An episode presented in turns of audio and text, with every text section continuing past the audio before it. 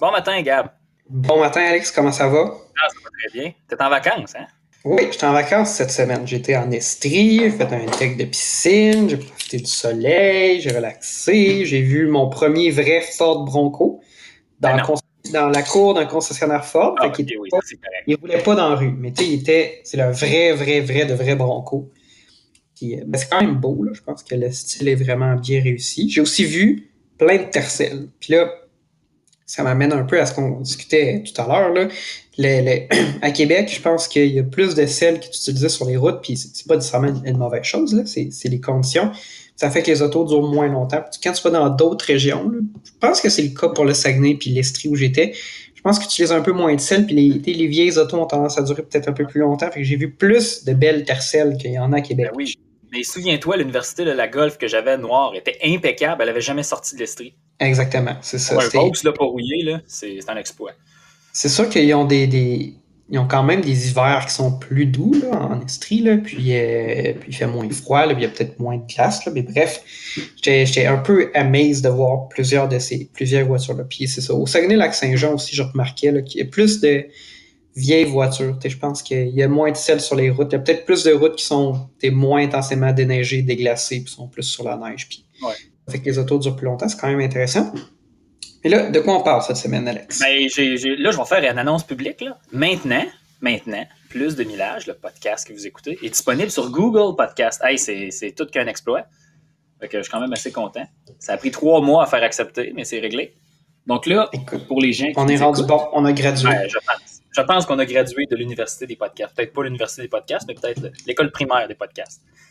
Mais euh, donc, c'est ça. podcast, je pense. On a gradué de la maternelle. Rapidement, là, SoundCloud, c'est là où euh, les podcasts ils sont euh, genre préservés. C'est comme le serveur principal, peu importe. Mais SoundCloud, Spotify, Google Podcast, c'est là où on peut les écouter. Et maintenant, les épisodes que je considère, moi et Gabriel, on considère les meilleurs et les plus intéressants, on les met sur YouTube. Parce que pour certaines personnes, c'est juste plus simple d'aller sur YouTube par Internet. Plus de millage, la même chose. Il y a à peu près huit épisodes qui sont là. Fait que là, c'est le fun, Il y a plein de plateformes sur lesquelles on peut vous écouter. Fait que ça, je suis super content. Mais ça, c'était la petite annonce publique. Euh, les nouvelles, Gab, aujourd'hui, j'en ai une coupe. Je sais pas si t'en as pour moi. Ben, je pense qu'on va y aller avec euh, tes nouvelles. là. Je pense que t'en, t'en as préparé plus que moi cette semaine. C'est rare que je fais ça. La première affaire, là, vous allez me trouver tannant parce qu'on parle toujours de voitures électriques, mais regardez, c'est la vie. Parce que dans le fond, comme ma mère a dit, parlez-en bien, parlez-en mal, mais parlez-en. Puis probablement que les mères, beaucoup de gens ont dit ça. Mais Tesla va ouvrir son réseau de recharge, Supercharger, aux autres constructeurs. Historique de cette euh, chose-là, là, Tesla avait dit que son standard était ouvert. C'est open source, whatever, même si le connecteur n'est pas standard. Les autres constructeurs ont fait Ouais, non, ça nous tente pas, ça nous tente pas.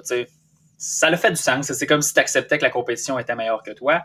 Mais par contre, ce que Tesla a réannoncé, Elon Musk, dans un tweet, c'est sa façon habituelle de communiquer avec la planète. Peu importe ce que les constructeurs disent, à la fin de l'année, le réseau va être d'une certaine façon disponible. Probablement qu'ils vont commencer en Norvège, vu que c'est la même prise pour toutes les voitures dans l'Union européenne puis en Europe. Mais en Amérique du Nord, ça devrait suivre. Évidemment, en Amérique du Nord, la, pl- la- la prise est différente. J'assume très bien que des, ti- des tiers parties et Tesla vont vendre une, une plug là, différente. Tu vas mettre ça sur ton auto, clic-clic. Mais à la, à la fin, c'est que quand tu vas brancher, ça va comme. Il va y avoir un handshake qu'on appelle en langage là, de, de- électronique. là. Les deux voitures, vont- la, la borne de la voiture vont se parler puis ça va charger. Ça va probablement charger moins vite qu'une Tesla, mais à la fin, plus qu'il y a de bornes, mieux c'est. C'est comme ça. Et un changement seulement dans les bornes Tesla. Ça veut dire que les autos électriques déjà existantes vont fonctionner sur ces bornes-là. C'est ça. Mettons, une Chevrolet Bolt fonctionnerait bon. Ça, c'est des bonnes nouvelles, en fait. Puis, euh, puis là, on allait parler du nombre de bornes de recharge électrique au Québec, là, puis essayer de donner nos estimations de combien il en faudrait là, si on voulait avoir un réseau tout électrique. Ouais, ça, c'est dans le fond notre sujet principal. Puis justement, ça nous a- c'est comme la mise en bouche, ça nous amène là. Euh, autre chose, côté nouvelle de cette semaine, la fois, le président de Volkswagen a annoncé que le ID8, tu sais, vous vous souvenez qu'en Amérique du Nord, on a le Volkswagen ID4, en Europe, le ID3 et le ID4. En Chine, ils ont les ID3, ID4 plus ID6, qui est un peu plus gros, 7 places. Mais en Amérique du Nord, on va avoir le ID8, qui va être réellement de la grosseur du Atlas. Non, pas de date, pas de, date de dévoilement, pas de date de mise, de mise en vente.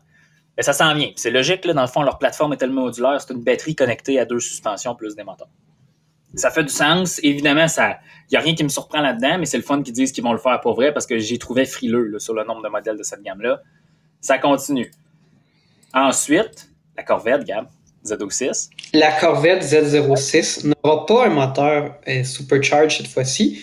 Si on fait un petit peu l'historique des Z06, on ne remontera pas plus loin que la C5, là, mais au fil des générations, euh, GM a eu différentes stratégies de motorisation pour la Corvette. Je pense que si tu remontes à la C5, c'était un V8 5.7 litres, comme la, Corvette régulière, mais qui était un peu plus puissant avec 400 chevaux. Pour la C6, ils ont changé. C'était un V8 7 litres, fait que c'était un, GM small block. Dans le fond, c'était le, bloc moteur, mais avec un V8 7 litres qui révolutionnait à 7000 tours, mais c'est quand même un V8 conventionnel. C'était le fameux LS7 qui était fascinant, que tout le monde aime, tout le monde veut, c'est Dry Sump. Puis après ça, pour la génération d'après, la Corvette C7, c'était un V8 Supercharge, fait qu'avec un, un compresseur euh, volumétrique qui produisait 650 chevaux, je crois. Ouais. Euh, il y a un petit problème de surchauffe au début, mais c'est sûr que ça a amené la, la puissance là, dramatiquement en hausse. Mais pour cette fois-ci, ça va être un V8, dans le fond, à je sais pas comment dire ça en français, flat plane crank. Dans le fond, euh, c'est une configuration de V8 là, qui est différente de, des, euh, des, V8 réguliers américains là, qui ont un cross plane. donc, euh, l'ordre de, dans lequel les cylindres se déplacent, bref, est un peu changé. Puis là, ça, c'est le, le, même type d'architecture que les Européens utilisent généralement dans leur V8. Ferrari, Lamborghini, Ferrari, eux autres. Là, ça. Donc, ce que ça fait, c'est que le moteur peut révolutionner beaucoup, beaucoup plus haut et un son Effectivement, très ça, ça fait un, un, V8, c'est ce qui va naturellement être peut-être moins doux à bas régime, mais qui va être, qui va pouvoir révolutionner à plus haut régime. Puis on va parler d'un V8 5.5 litres qui va révolutionner à au moins 8000 tours, puis qui va produire quelque chose comme 600 chevaux. Donc, euh, puis ça, GM ou Chevrolet ont publié des vidéos où on entend le son de ce moteur-là, puis c'est effectivement assez impressionnant. Ça sonne un peu comme une Ferrari. D'ailleurs, Ford avait fait un peu ça, je ne sais pas si tu sais, avec la Ford Mustang GT350 et GT350R. Il a fait une variante à 5.2 litres, 526 chevaux du V8 de la Mustang qui était un flat plane crank qui révolutionnait à 8250 tours. Puis ça Est-ce que c'est celle-là que Jeremy Clarkson a utilisée pour faire la course entre Londres et Milan dans un des épisodes? Non, ça c'était une GT500 qui était ah, La GT350 d'ailleurs, je trouve en tout cas, mon opinion, c'est une auto qui a pas. Ils en ont fait, mais c'est très cher. Presque pour acheter, c'est des quantités limitées. Les gens les revendaient plus cher. Puis, euh, c'était une bonne idée. C'était impressionnant comme auto, mais un peu dans l'exécution, je pense que je sais pas c'était quoi leur plan. Peut-être qu'ils ont réussi et ils ont atteint leurs objectifs, là, mais j'aurais aimé ça qu'il y en ait plus et qu'ils la fabriquent pendant plus longtemps parce que c'était sur la génération actuelle puis je pense que c'est plus disponible. Euh, fait que un moteur, un V8 qui révolutionne haut, qui est qui, a plus de réponses. C'est quand même impressionnant, puis ça, sonne bien. je suis vraiment content que Chevrolet fasse ça. Je sais pas qu'est-ce que ça va donner au niveau des performances parce que cette Corvette-là risque d'être un peu moins puissante que la, dans le fond, que la Corvette Z précédente. Non, mais que la, dans le fond, que la Z06 C7. Ah puis elle va être aussi probablement un peu plus lourde. Mais d'après moi, au niveau des performances, surtout que c'est une voiture avec un, un moteur central, là, d'après moi, ça va être correct. Puis je sais pas ça va être quoi les prix. J'imagine aux environs de 100 000 Puis là, c'est sûr que c'est puis c'est pas accessible pour le commun des mortels. Mais la réalité, c'est que ça va être une voiture que, dans mon opinion, là, en termes de qu'est-ce que ça va te donner, j'imagine, comme plaisir de conduire, comme prestige, comme tout ça, mais ben, tu ça se rapproche de plus en plus d'une Ferrari euh, V8 ou d'une Lamborghini euh, Huracan, là, euh, ça sera peut-être pas le même niveau de performance, mais ça se rapproche de ça, puis ça coûte le tiers du prix, la, entre la moitié et le tiers du prix. Je pense que ça va quand même être euh, une proposition de valeur très intéressante. je dirais pas, euh, si j'avais une auto à 100 si je pouvais me dépenser 100 000 sur un jouet, parce que ça entend que c'est un jouet, c'est pas une voiture de tous les jours, je pense que j'irais vers la Corvette. Je pense pas que j'en laisserais tant de côté par rapport à, une Ferrari qui sont de toute façon devenues tellement rapides et puissantes que tu peux pas profiter de ces voitures-là sur la route. Là. La Corvette euh, C8 régulière, qui est moins puissante que 495 chevaux, fait le 0 en 3 secondes. Merci, en masse. En, 3 secondes, tu es, au-delà de la limite de vitesse. Fait d'y aller vers un modèle, c'est sûr que la Z06 va être plus puissante, c'est sûr qu'elle va être plus performante, Mais tu sais, il aurait pu choisir Chevrolet là, de mettre un V8 Supercharge de plus puissant encore, plus puissant que la, euh, que, que, que, la précédente, d'avoir 700, 750 chevaux. Mais la réalité, c'est que tu peux pas profiter de, de ça sur la route. Fait que je suis content qu'il ait été vers une voiture qui va donner peut-être plus de sensations tout en étant moins performante. Puis ils veulent aussi se laisser de la place pour la ZR1 qui va venir un jour. Puis un jour, on va avoir une Corvette de. La dernière ZR1 avait, je pense, plus de 800 chevaux. C'est quoi, 750, 800 dans ce coin-là? La prochaine ZR1 va être soit turbo-compressée ou supercharged, puis elle va être plus puissante que ça. Donc, euh, s'il y a des gens qui sont déçus parce qu'ils trouvent que la Z06 n'est pas assez puissante, inquiétez-vous pas, il va y avoir une ZR1 qui va être qui va détruire tous les records probablement. Ça s'en vient. Euh, donc, ne vous inquiétez pas.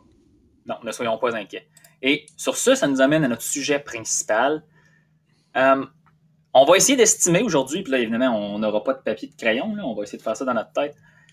Dans un monde où on va être rendu à peut-être 10, 15, 20 ans au Québec, avec une grande partie des véhicules vendus neufs et des véhicules qui vont être sur notre parc automobile actuel qui va être rendu électrique, combien ça va prendre de bornes de recharge?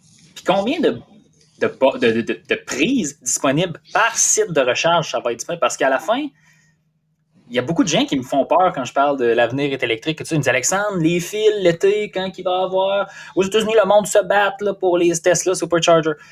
C'est un peu vrai ce qu'ils disent. C'est pas tout vrai. je pense qu'il y a un peu d'exagération, mais c'est vrai, qu'il y a des fils. C'est probablement très localisé. C'est sûr que si tu es en Californie, par exemple, à San Francisco, dans une ville où déjà les gens ont plus adopté les voitures électriques, tu as plein de gens qui ont encore des Tesla Model S avec la super, le supercharge gratuit, puis qui ne veulent pas charger chez eux parce que c'est gratuit de le faire au supercharger de Tesla. Il y a peut-être euh, ponctuellement ou anecdotiquement des situations où les gens se battent pour les superchargers, mais je pense que c'est quand même minime. Là. Au Québec, là, euh, euh, je pense qu'il manque de je pense qu'il va falloir qu'il y ait plus de bornes de recharge, mais je pense pas qu'on vit ces situations-là non plus à ce moment-ci. Mais non, pas du tout. Parce que mettons, je vais mettre la prémisse de tout ça. Là. Au Québec, actuellement, 3% du parc automobile, 3% des immatriculations au Québec, le total, c'est des voitures électriques. On parlait seulement des voitures pour les particuliers. 3%. Euh, ensuite, il y a 6000 points de recharge au Québec.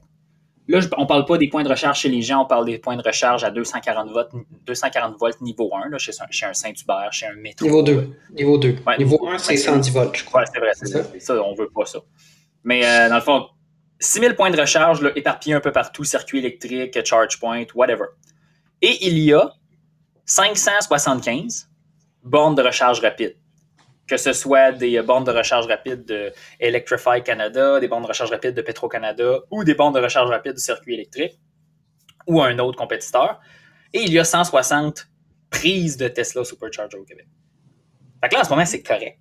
Ouais, combien tu dit de bornes de recharge DC du gouvernement du Québec? C'est 515. 575, OK. Fait qu'on a environ là, 700, un peu plus de 700 bornes de recharge rapide au Québec. là, supposons qu'à partir de 2022, Tesla, tu peux te charger sur les superchargers. Mettons. Fait qu'on en a, mettons, 800 ou 700 à peu près. C'est comme ça notre, euh, départ. Bon, on a fait une petite expérience avec la Bolt. Là. Je pense que ce qu'on a réalisé, c'est qu'il n'y avait pas beaucoup euh, de bornes de recharge rapide en ville. Il y en a quelques-unes sur les routiers qui traversent le Québec et généralement, il y en a seulement quelques-unes. Personnellement, moi, je pense que euh, les bornes de recharge de 7.2 kW qu'on voit souvent dans les restaurants, les commerces, ces choses-là, je, pense que ce qu'on va voir, c'est qu'il va en avoir beaucoup plus qui vont s'installer, mettons, dans les entreprises. les gens vont travailler, ils rechargent leur voiture pendant, disons, une demi-journée, euh, puis après ça, ils déplacent leur voiture ou ils la laissent brancher toute la journée. Ça, je pense qu'on va en voir plus. Mais je pense pas qu'on. Puis, je pense que oui, les commerces, ils vont en ajouter, mais je pense pas que ce soit ça le réel besoin. Là. Je sais pas ce que tu en penses, là, surtout que l'autonomie des, des voitures augmente. Là. Donc, à moins d'avoir une voiture qui a très peu d'autonomie, comme disons les, les, Nissan Leaf, les premières Nissan Leaf, une IMIEV ou quelque chose comme ça, ou d'avoir une hybride branchable, les gens qui vont au restaurant, je pense pas qu'ils payent, qui ont des autos électriques, je pense pas qu'ils vont systématiquement se brancher. Mais si c'est ton trajet quotidien vers le travail puis que ton employeur paye le courant, là, chez nous, euh, pas chez nous, mais où je travaille, entre autres, c'est le cas, il y a des bornes de recharge flow. Je pense que tu peux euh, brancher ta voiture pendant la moitié de la journée, puis après ça, il faut que tu la déplaces. Il y a quatre bornes ou quatre connecteurs. Fait que ça, c'est quand même bien. Je pense qu'on va en voir plus.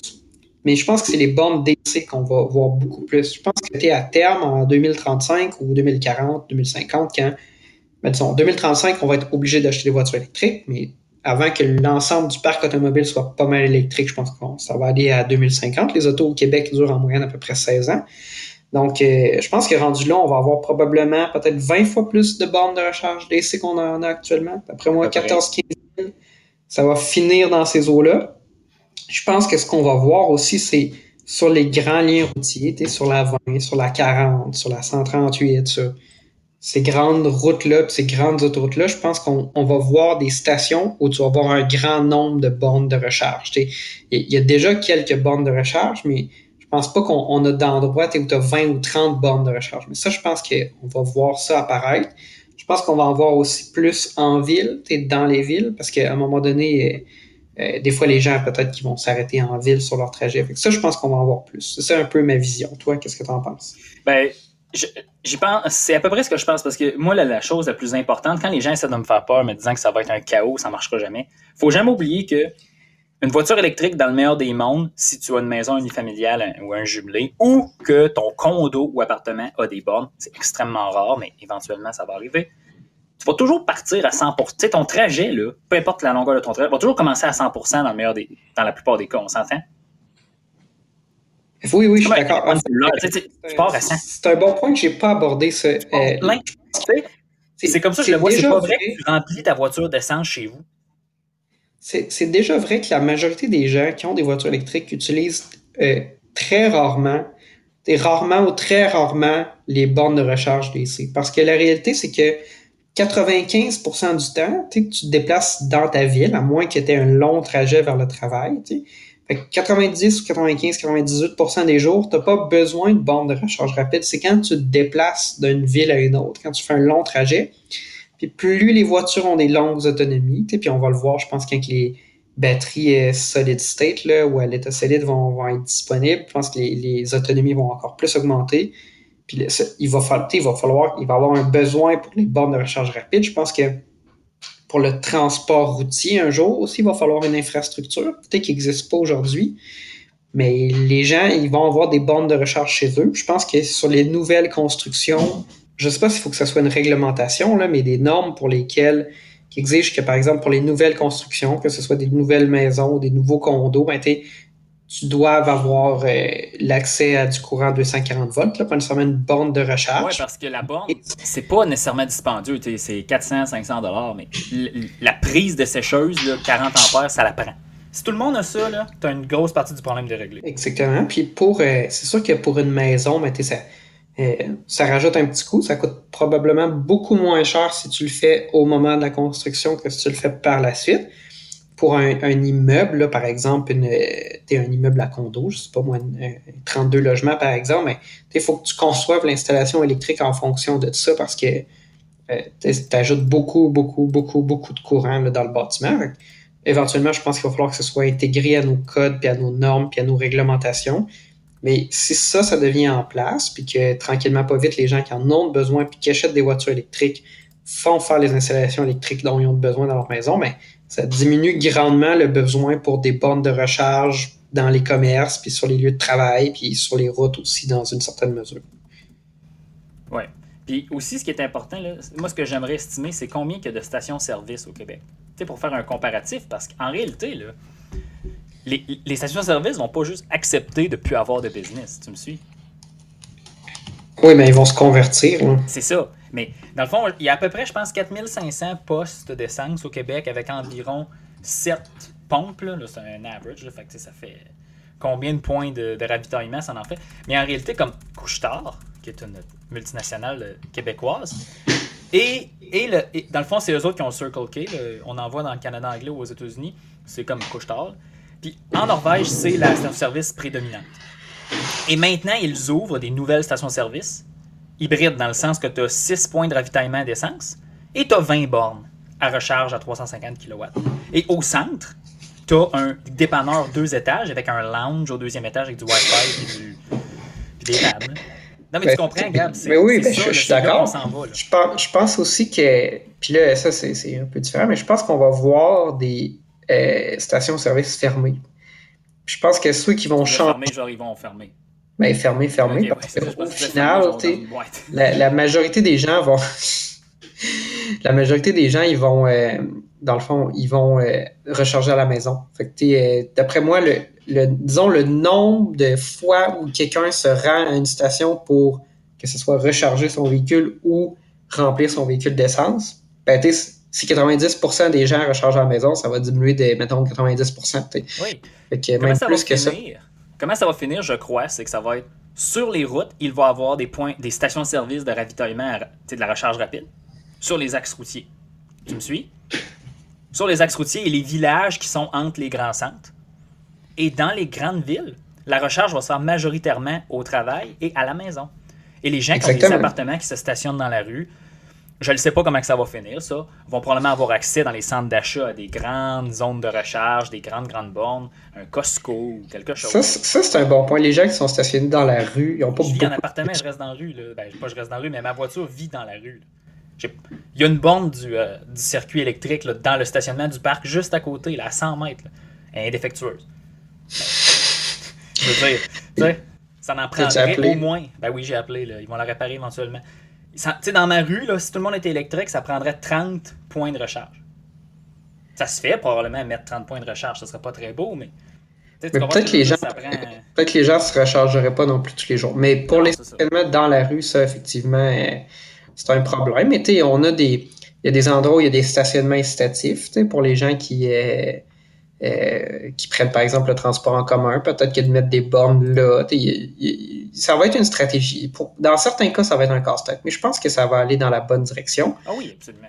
Je pense qu'on va avoir une quinzaine de milliers de bornes de recharge DC un jour au Québec. Ah, ben, tu dis quinzaine de milliers, c'est intéressant. Regarde, j'ai les chiffres ici de la Norvège là, en août 2020. la Norvège, qui est, qui est, le pays avec la plus grande proportion de voitures électriques, maintenant 30% du parc est électrique, 60% des véhicules vendus neufs sont électriques. 60% La voiture la plus vendue en Norvège, c'est le Volvo XC40 électrique. Ensuite, c'est genre Tesla Model 3, puis ça descend, là, mais imaginez, là, c'est un pays très très riche, ok, là. Mais imaginez, c'est des voitures là, à 70 000 Canadiens qui se vendent là, neuves. La plus vendue. En tout cas, moi, ça m'impressionne toujours tout ça, mais c'est un pays très riche, une réalité différente de la nôtre. Euh, dans le fond, comment il y a de bornes en Norvège pour un, pays qui est comme à un tiers euh, électrique? 11 450 bornes ordinaires niveau 2. 1000, euh, dans le fond, 2757, 3800 bornes à 50 kW et plus, euh, CCS, le standard de recharge DC qu'on a en Amérique du Nord et en Europe, et 848 Tesla Supercharger. Fait qu'environ 4500 bornes. Puis ils sont combien de gens? Ils sont 7,4 millions. Ça ressemble beaucoup à la C'est relativement comme le Québec. Puis ils ont 30% de véhicules électriques. Fait que si on rajoute trois fois plus de. S'il y a trois fois plus de bornes euh, au final, ben ça va être euh, entre 10 et 15 000. Mais c'est un pays qui a moins de routes que le Québec. Sauf que les gens conduisent des très longues distances parce que c'est un pays sur le long. Puis il y a des fjords puis tout. Donc, honnêtement, je peux, on peut pas comparer les États-Unis à la Norvège. Mais comparer la Norvège et le Québec, là, ça se compare très facilement de par les réalités. Pas la richesse, mais les réalités de distance de transport et de nombre de voitures. Là, ça se compare beaucoup. Ouais. Puis euh, là, je pense qu'on avait un autre sujet juste avant de terminer. C'est le Santa Cruz. Oui, notre ami le Santa Cruz. Maintenant, on sait combien un Santa Cruz va coûter. Puis je pense, en tout cas, moi, je suis déçu un peu. Qu'est-ce que t'en penses? Moi, je suis pas déçu. OK. Euh, le Santa Cruz, euh, comment, comment ils ont fait le line-up Hyundai? C'est assez simple. Là. Tu as deux moteurs, 2.5 litres, euh, aspiration naturelle, 2.5 litres turbo, traction ou 4 roues motrices. En Amérique, ah, en Amérique Nord. Aux États-Unis, tous les modèles sont disponibles, une, combinaison de tous. 4x4, naturellement aspiré, traction, turbo, whatever. Au, au, Canada, ça va être seulement les modèles turbo, 4 roues motrices, puis ensuite, c'est les niveaux d'équipement qui changent. Donc, au Canada, il va commencer à 38 000 le Santa Cruz. Ça, c'est 13 000 de plus que le Maverick au Canada. Mais, mais, je pense que c'est que c'est un véhicule qui va venir bien équipé. Fait c'est sûr que si tu compares, c'est plus cher que tous les Mavic. Le, le, Mavic Laria, dans le fond, avec le transport et la préparation, coûte 36 000 Puis ça, c'est 4x4 avec le 2 litres turbo, le plus équipé des Mavic. Fait que c'est le, le, moins cher des Santa Cruz va être plus cher que le plus cher des Mavic. Le Maverick le plus équipé a moins d'équipement que le Santa Cruz de base comprends? Oui, ben, ben peut-être. là. C'est peut-être équivalent, mettons, mais c'est proche. je pense que clairement, puis en plus, il y a moins de, moins de capacité dans, de port là, dans la boîte. Là. Je pense que le Santa Cruz, ça va être vendu à un certain nombre de gens, de particuliers. Je pense qu'il y aura pas, ça sera pas utilisé par des flottes, comme le Maverick, je pense, va être très intéressant pour des flottes. Après ça, il y a des gens qui veulent une camionnette, mais ils veulent pas aller dans le bois, puis ça leur dérange pas d'avoir un modèle de traction, surtout s'il est plus économique. Je pense que ces gens-là vont aller vers le Maverick. Donc, en tout cas, moi, je, me, je, serais difficilement en mesure de. Tant qu'à payer ce prix-là, parce que là, le, le, dans le fond, le Santa Cruz se rapproche dangereusement du Ridgeline, je pense que j'achèterais un Ridgeline de base. Ben, là, comment que moi je le vois, je vois que c'est comme une stratégie. Il y a comme personne qui veut se faire de la compétition. Parce que mettons là, que le Santa Cruz et le Maverick sont au même prix. Ça serait un choix déchirant pour les gens. lequel que je prends, je ne sais pas, la mécanique.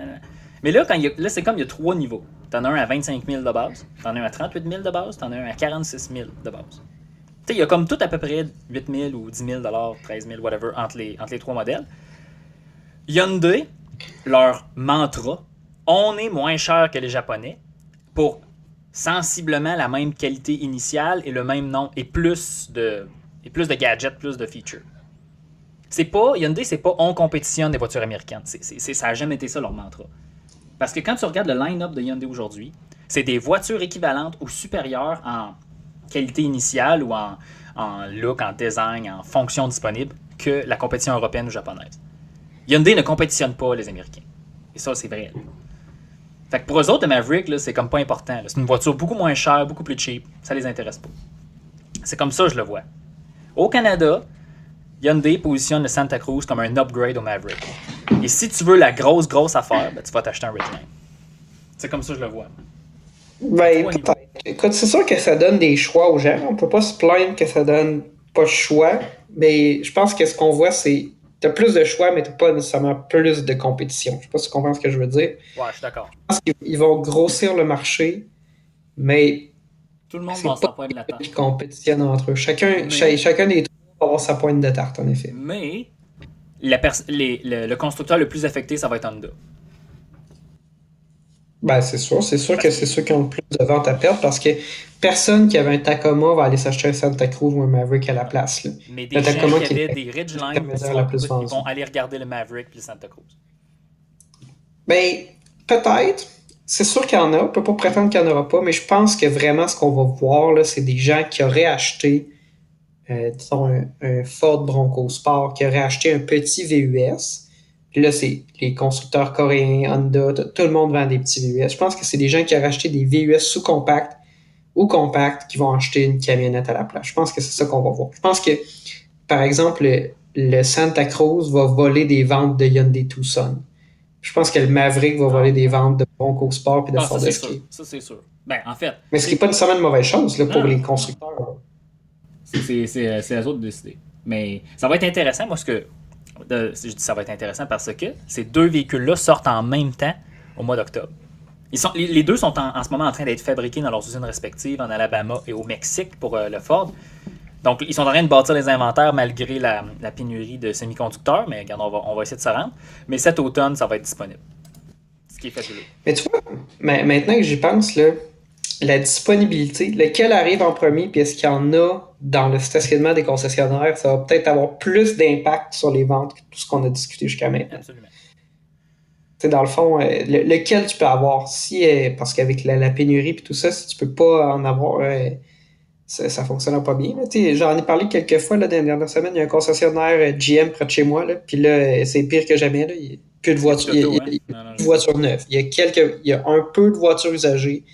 Juste plus de voitures neuves. Là. La semaine dernière, j'ai passé devant un concessionnaire Honda en Estrie. Il était plein, plein, plein, plein, plein de voitures. Fait si tu peux aller acheter une voiture sans que ça prenne un, deux, trois mois avant de la recevoir, je pense que c'est vraiment positif, mettons, pour favoriser les ventes versus être obligé de commander de véhicules. le Ford Bronco, la liste d'attente, c'est genre deux ans, quelque chose comme ça. Ah, les deux premières années de production.